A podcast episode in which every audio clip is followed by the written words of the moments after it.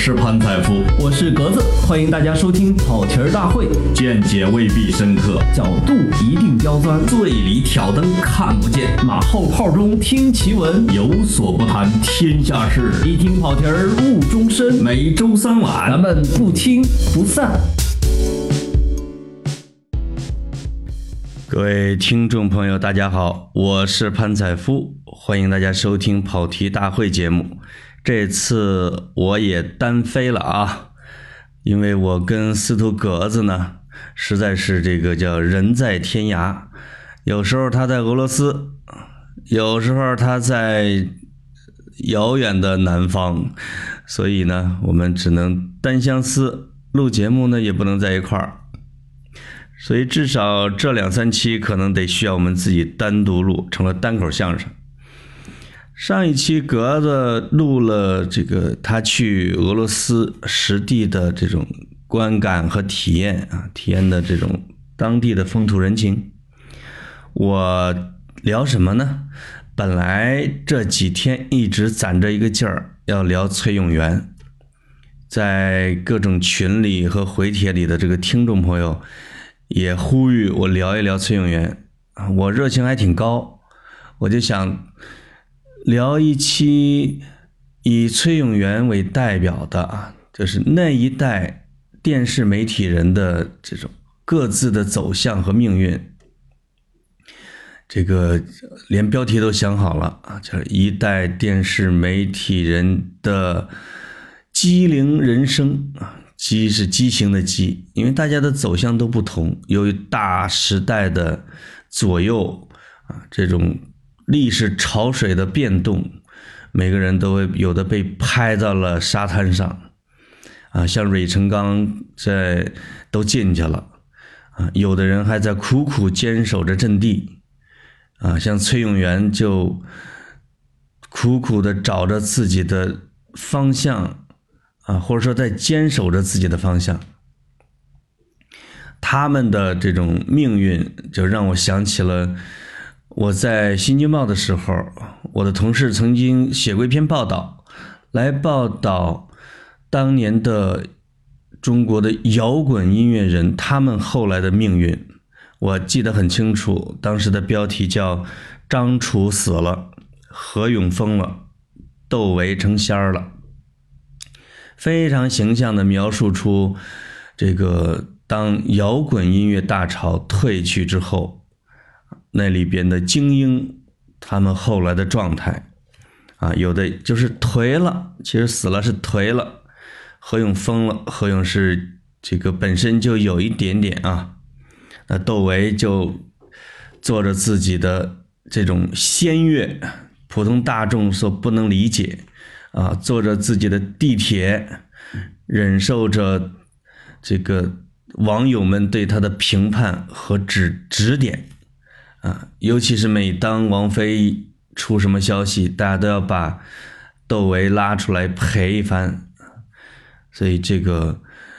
新闻媒体人后来的这种命运，也基本上就是死了、疯了、成仙儿了，那。当然，也有更多的人在坚持着自己的价值观啊，坚持着新闻的阵地，只不过做的很辛苦罢了。所以讲崔永元这个事呢，我本来是想这样讲的。我觉得这样理解崔永元从啊这个东方时空实话实说，到后来得这个抑郁症，到后来转基因。啊，或者是拍我的抗战，拍电影传奇，啊，再理再来理解他跟手机一、手机二这种恩怨，跟冯小刚、刘震云他们的恩怨，树立起来脉络会比较清楚。但是让我始料未及的是，这件事迅速进入到了一个我所不能理解的境地。比如说，整个的影视股全面崩盘；比如说，牵涉到了范冰冰偷疑似啊，疑似，真是目前目前一锅粥的没有什么证据啊，疑似偷税漏税啊，还甚至牵涉到了我的《新京报》的前同事一名记者，我就不说他名字了。所以这个崔永元的炮火呀，有一点没有节制，打的太多。虽然他自己说我只有三发炮弹，我要想好打谁，但是这一次崔永元不管是对当事人还是对大众，嗯，都有一点这个随手一挥啊，这叫望风披靡的意思。所以在这样的大漩涡里边，我是真看不清了。就是像你在历史事件的当中，你很难去评判是非，啊，去评判它的真相。你只有等它整个过程结束了，啊，你站在沙滩上看着累累的尸体，啊，当然就是小贝壳了，啊，你。拉开一点时间的距离和空间的距离，你才有可能啊得到尽可能多的真相，你才有可能更客观理性的来评判这件事。所以我就放弃对这件事啊在当下来进行评判的这样的一个机会，以后再说吧。那聊点什么呢？这个。新闻事件是不是我不明白？这世界变化快，那但是有一件事情是恒定的，是即将到来的日子，它就是俄罗斯世界杯。啊，从这个节目播出的时候，啊，到俄罗斯世界杯开幕，就只有一个星期了。俄罗斯世界杯的时间是六月十四号到七月十五号。啊，我也已经开始录了一些节目，来给俄罗斯世界杯预热。就在一周前，我和这个范志毅范大将军，啊，还有窦文涛涛哥一块儿就录了一个叫做《战斗吧足球》，是给某一个媒体做的，他会在世界杯开幕的当天去播放，啊，一直持续一个月。这个希望大家到时候去收看俄罗斯世界杯。我先讲一些这个大家会关注的事情。首先扫一下盲啊，昨天看到一个小资料说世界杯伪球迷手册现在手头没了，但是我大概还记得，我给广大的伪球迷可以先科普一下，比如说。这一次的世界杯没有意大利队，也没有荷兰队。那些热爱这两个队的女女球迷们，你们可以改换门庭了。这个尤其是意大利队啊，有着地中海的蓝色队服，也有着地中海的深蓝的眼睛的意大利队啊，实际上呢。他们现在从颜值和到战斗力已经这个这叫什么今非昔比了。当年的马尔蒂尼啊，长得像古罗马战士安东尼一样的马尔蒂尼，还有托蒂，还有英扎吉、罗伯特巴乔啊，这种在整个足坛都是长得像偶像级的球员啊，已经都老去了。啊，新的意大利队员的颜值下降比较明显，啊，足球水准也是哦。不过现在他们的教练曼奇尼长得也挺帅，啊，所以这个大家可以去追一下德国队，啊，或者追一下英格兰队，这两支球队的颜值还都不错。荷兰队也被淘汰了。因为荷兰队确实面临着严重的人才断档、青黄不接。当年的荷兰三剑客、冰王子，当年的范佩西大将军，啊，当年的罗本，都有的早已退役，有的纷纷老去，啊，所以荷兰队就面临着他的人才的新老交替。但是我相信，在下一届世界杯的时候，荷兰、意大利就已经完成了他的人才的这种交换，啊，会继续回到决赛圈，啊，强队就是这样，强队基本上会有两三届世界杯一个大轮回啊，你可能会在高峰几届，然后在低峰几届，这基本上是一代一代的球员决定的啊，尤其是像葡萄牙呀、比利时啊啊这一类的人口比较少的国家。它往往经过一二十年的时间的酝酿，会突然涌出一大批球星来，比如当年的飞哥路易科斯塔，现在的 C 罗，啊，这是葡萄牙，啊，当他们度过了这个，这他们被会被称为黄金一代。当他们度过这个黄金一代之后，可能又会平庸个十年二十年，啊，所以这一届的比利时也是，如果按照。实力的分析，在我的心目中啊，这个目前的排序应该是这样的：德国队第一，第一档吧；西班牙队，这两个队目前是最强的。他们下边是巴西队、法国队、阿根廷队、比利时队，这是比较冒尖儿的。这个一些球队，比利时是一个小国，但是比利时涌现出了大批的球星，而且球星之喷涌程度啊，不下于德国，甚至超过英格兰，所以我没有把英格兰给放到前八的这个里边，因为他的球员很年轻啊，这一届还不是他结出果实的时候，这一届的从人才结构来讲啊，德国队是最好的。啊，巴西队呢会踢得很漂亮，因为巴西队又涌现了库蒂尼奥、热苏斯啊，包括以前的内马尔这种前场的天才球员，他们会踢得很漂亮，但是不会进到最后的决赛。而梅西率领的阿根廷呢，虽然有球王的率领，但是阿根廷在预选赛就命悬一线，差点错过世界杯。是梅西带着他们一路闯进了最后的世界杯决赛圈，所以阿根廷是不被看好的。但是我从个人的情感里边，希望梅西能够拿一次世界杯，能够拿一次球王，因为你夺了一次世界杯之后，关于梅西的负面评论的所有的短板就补齐了。拿了很多的联赛冠军、欧冠，再拿一次世界杯冠军，若干次世界杯加美洲杯的亚军，那么他从功绩啊、功勋上就可以跟马拉多纳相提并论啊，人们将只会关注他的球技，而那些 C 罗的粉丝也就不会再这个乱逼逼了。所以这个刚才就是我说的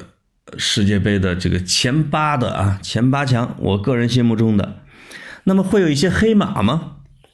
这里边本身就有一些第一次参加世界杯的球队，比如说巴拿马、冰岛队。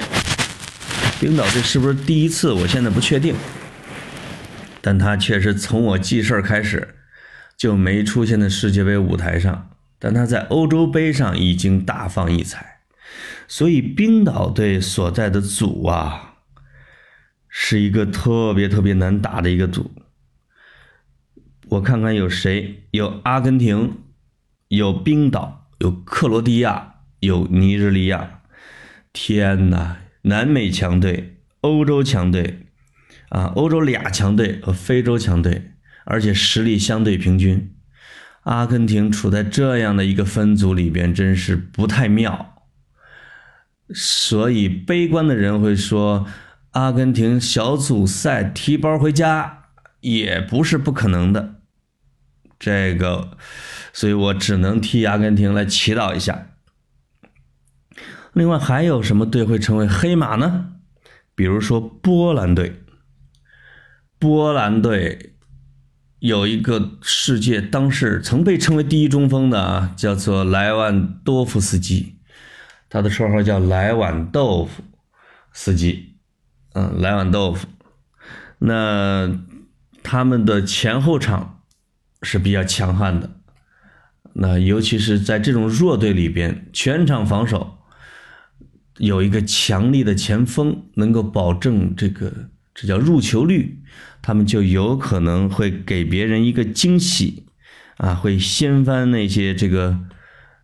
貌似的强队。那还有哪个队可以？当然，另外一个就是冰岛队了。冰岛这个几十万国家的一个小国。啊，他的足球人口可能就还没有北京踢球的多，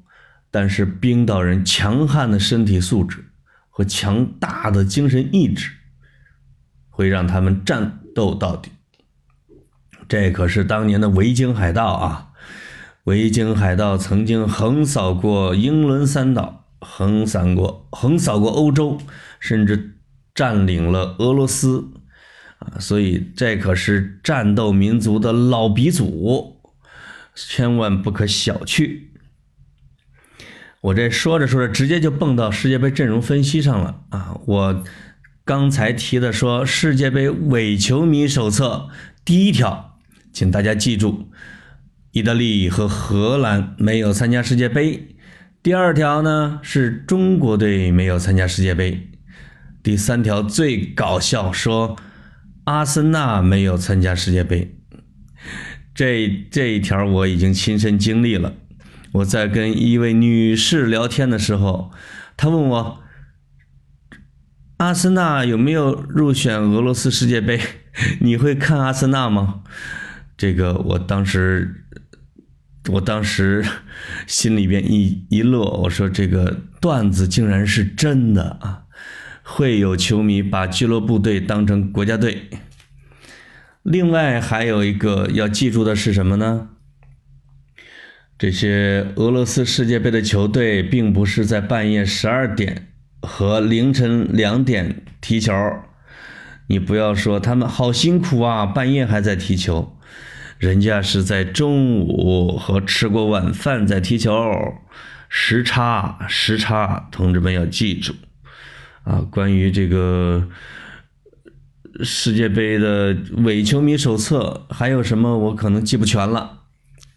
听众们可以自行脑补。那么这一次世界杯，俄罗斯队会表现怎样呢？啊，俄罗斯要分成两块看，一个是俄罗斯球队，一个是俄罗斯球迷。俄罗斯的球队呢？我看了一下他的历届的成绩，一直是不上不下，啊，武大郎攀杠子，上下够不着。也就是说，他成绩不会太差，他是世界杯的常客，但是他也很难拿到好成绩。在前苏联时期啊，在比如说伟大的门将雅辛的带领下啊，他们夺过欧洲的冠军，啊，在世界杯也拿过前四的好成绩。但是俄罗斯单独组队以后，没有进过八强吧？应该是从来没进过八强。他们最耀眼的一次是一九九四年世界杯的时候，他们曾经六比一横扫了另外一支队，应该是喀麦隆队，啊，其中的一个前锋进了五个球，并且拿下了那一年的最佳射手，开了挂了。啊，所以俄罗斯的踢法呢是欧式的踢法，但是技术没有那么细腻啊，或者身体素质也没那么强悍。我相信，如果世界杯冬天在俄罗斯举办，俄罗斯人有可能会拿到好成绩，因为实在是太耐冻了。而那些远道啊客场踢欧冠的球队，经常要穿上厚厚的长裤，还冻得拉不开栓、迈不开腿。啊！但是这是夏天啊，温度宜人的圣彼得堡和莫斯科啊，所以俄罗斯，我认为在主办方这一个光环的庇护下，能进入最好的成绩是进入八强，已经不错了。他们不会像韩国人那么无耻，直接就搞到了前四强啊！韩国人到现在还深深的。得罪了西班牙和意大利，呃，那俄罗斯球迷呢？俄罗斯球迷一直被称为叫战斗民族，他们在法国世界杯上曾经狠狠的、狠狠狠的啊教训了这个英格兰球迷。可以说，俄罗斯球迷去欧洲大陆的时候就不是看球了，就是为了打架。他们因为莫斯科中央陆军啊，什么莫斯科鱼雷队呀，你听听这些名字啊，中央陆军队实际上就是以前的前苏联的陆军部所下辖的足球，他的很大部分球迷啊都是退役的军人。甚至是特种兵，所以他们的这个球迷的战斗力远远超过了这个别的国家的球迷，嗯，因为他们可是身经百战，再加上他们去看球之前还要在森林里边进行格斗训练，包括女球迷也要进行格斗，啊，所以一个二十人的小分队直接可以打败对手上百人的球迷，因为球迷总是会喝了酒进场。啊，醉醺醺的，那战斗力肯定站都站不稳喽，何况战斗啊！所以，英格兰球迷经常会被俄罗斯球迷打得满地找牙。这一次俄罗斯世界杯，俄罗斯政府一定是严加看管啊！就是其实越是在自己的地盘上，啊，球迷越难施展。尽管他现在叫得很凶啊，说你过来吧。而且英格兰球迷真是吓得纷纷退票，不敢去。但是我个人判断，在俄罗斯的土地上发生大规模的球迷骚乱的可能性不大，因为普京率领下的俄罗斯政府是一个强势政府。另外，有趣的一点是什么呢？就是俄罗斯的足球流氓组织其实有他自己的规则啊，就像很多黑社会组织一样啊。也有自己的这种这个叫道义和规则所在，比如说，他们从来不会袭击妇女和儿童，而且他们不会袭击带着自己孩子的男球迷，啊，他们还要求他们不会袭击以众击寡，也就是说，他们不会一群人围着一两个球迷去胖揍，而是一定要跟自己的人数对等。甚至要比自己的人数多，这样的战斗才有意义啊！所以也真是这叫邦有邦规啊，他们都遵守这样的一个规则，也挺有意思。所以这也是世界各国不同的球迷文化的一种。其实最后的一个话题啊，我一直想展开来讲啊，在未来会专门的来讲一次什么呢？就是世界杯和国际足联的黑幕，这个话题可是太有意思了。呃，有一本书是 BBC 名记叫詹宁斯写的，叫《足球黑手党布拉特王朝》。在这本书之前呢，他还曾经写过一本叫《非法黑幕》，这两本书里边爆了大量的猛料。而且直接导致国际足联几名高官被捕，直接导致布拉特辞职下台。这些被捕和下台，完全就是詹宁斯这位前战地记者后调查记者啊，现在是调查记者，十年如一日的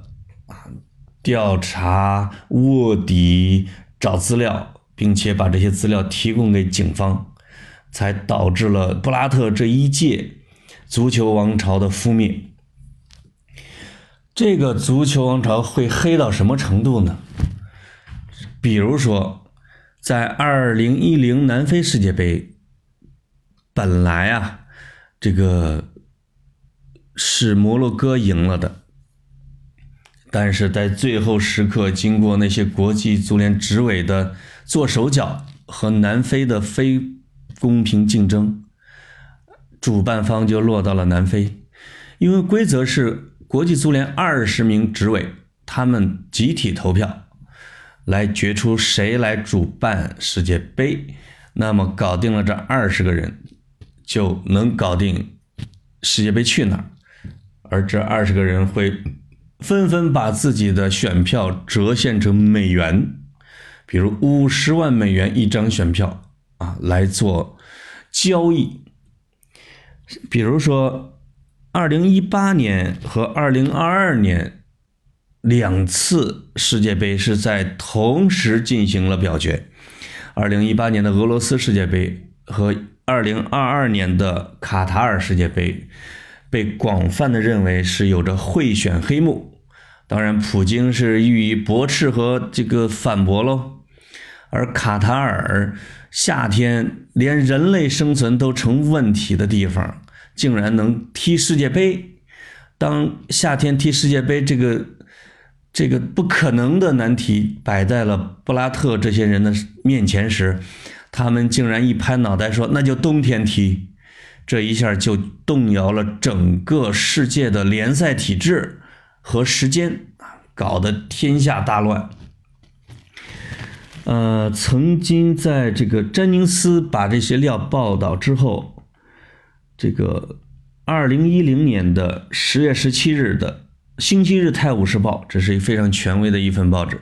头版头条的标题说：“世界杯主办权的选票居然是可以明码标价进行销售的。”嗯，这是这个说的是南非世界杯。而一个美国的私人财团曾经想过要把世界杯再次带到美国，一对记者假扮成了这个财团的说客，暗中拍下了国际足联的执委叫阿达姆，把他的选票以五十万欧元的价格给卖出去的画面。星期日《泰晤士报》还曾经爆出卡塔尔申请世界杯的团队曾经花一百万美元。买到了一个叫山姆森的执委的选票，啊，这个包括一个足球官员还曾经在采访中说，除了钱，国际足联的执委们还都喜欢女人，啊，大家也知道，二零零二年日韩世界杯啊，也存在着申办的一些暗箱操作。因为当时的国际足联的执委不是副主席就是郑梦准，他一心要把世界杯落到自己的国家啊，在国家留下不朽的名声，并且以后可以竞逐韩国总统的职位。全世界最黑的。一个组织就是国际足联啊！当你看完这本书，你了解更多的信息之后，你会你就会发现，这是一个无法无天、逍遥法外的国际组织。如果谁想调查他们，这个国家的足协就会被开除国际足联的资格啊！如果警察要调查他们，他们就可能会进行疯狂反击。当然，最后只好出动了美国的。中情局和瑞士警方联手，啊，才把那些国际足联的腐败分子给送进了监狱。更大的黑幕其实还在后面，包括布拉特的前任巴西人阿维兰热。我们所知道的是，有两个国家的足协是最腐败的，一个是巴西，一个是阿根廷。巴西是一个被黑社会控制的这样的一个足球组织。而阿根廷简直是要成了世袭制，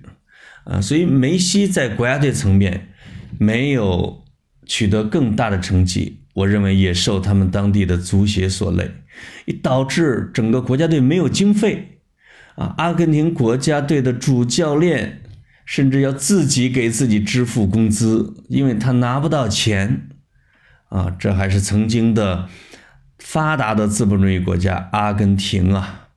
所以，一聊起国际足联的这个黑幕，聊起世界杯竞选的黑幕，我就气不打一处来。因为我们看到的，可能比如说九八世界杯的决赛，啊，比如日韩世界杯的数场比赛，比如一些，比如说一九九四年马拉多纳被查出这个服了禁药这件事。我个人就怀疑是巴西人阿维兰热，也就是时任巴西世界国不是国际足联主席的阿维兰热所操作，因为阿根廷的势头太猛了，而那一年的